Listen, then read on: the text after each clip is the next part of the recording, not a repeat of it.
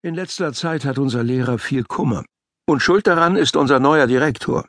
Er heißt Herr Schlot, aber wir nennen ihn alle nur den Schornstein.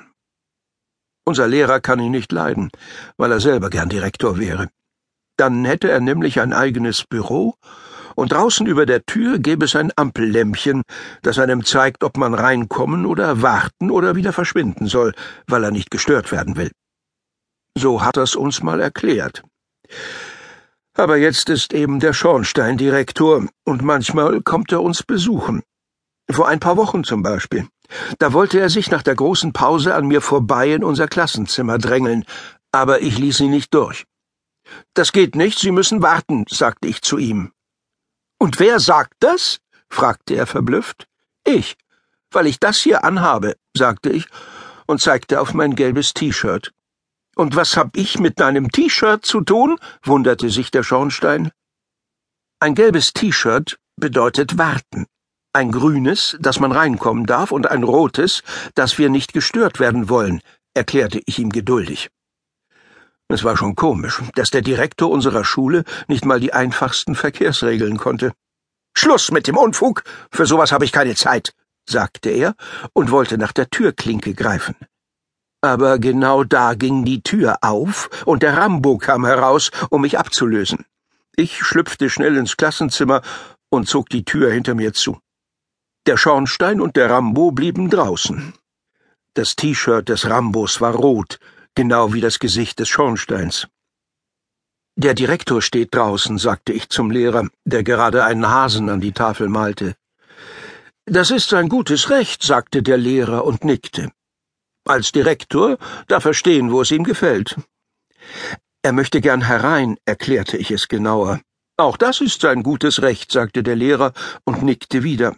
Außer jetzt, gerade wo wir nicht gestört werden wollen. Aber das sieht er ja. Von draußen hörte man einen Schrei und die wütende Stimme des Schornsteins. Ah, verflixter Pingel! Wirst du wohl die Zähne von meinem Handgelenk lassen? Er sieht es und er spürt es, sagte ich und der Lehrer nickte zum dritten Mal. Dann malte er den Hasen fertig.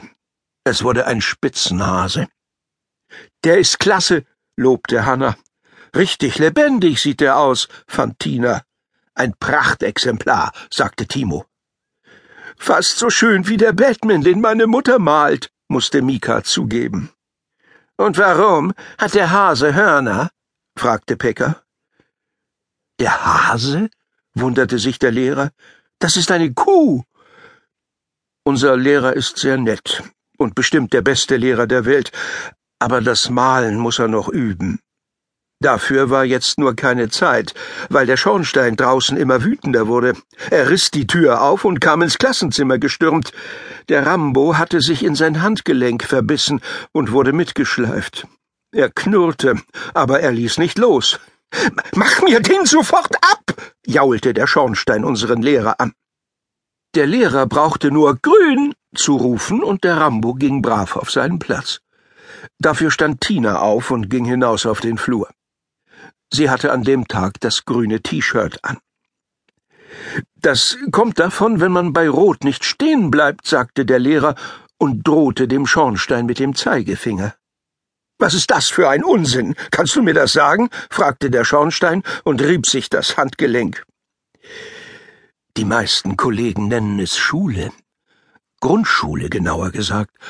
Aber klar, manchmal können einem schon Zweifel am Sinn des Ganzen kommen, flüsterte der Lehrer dem Schornstein zu. Pappalapapp! Wozu stehen deine Schüler in bunten Hemdchen auf dem Flur herum, und warum beißen sie Leute? Leute? Soviel ich weiß, bist du der Erste, den sie gebissen haben, wunderte sich der Lehrer. Jetzt werd bloß nicht spitzfindig, fauchte der Schornstein. So etwas dulde ich an meiner Schule nicht. Von jetzt an gilt für schlechtes Benehmen Null Toleranz. Der Direktor stand ganz nah vor unserem Lehrer. Er ist lang und dünn, und jetzt gerade sah er aus, als könnte ihm jeden Moment Rauch aus den Ohren kommen. Er trug einen eleganten Anzug und eine Krawatte, ganz anders als unser Lehrer, der seine normale alte Jacke mit Babyspucke auf den Schultern anhatte. Jedenfalls nahmen wir an, dass die Spucke von dem Baby war, das er und seine Frau zu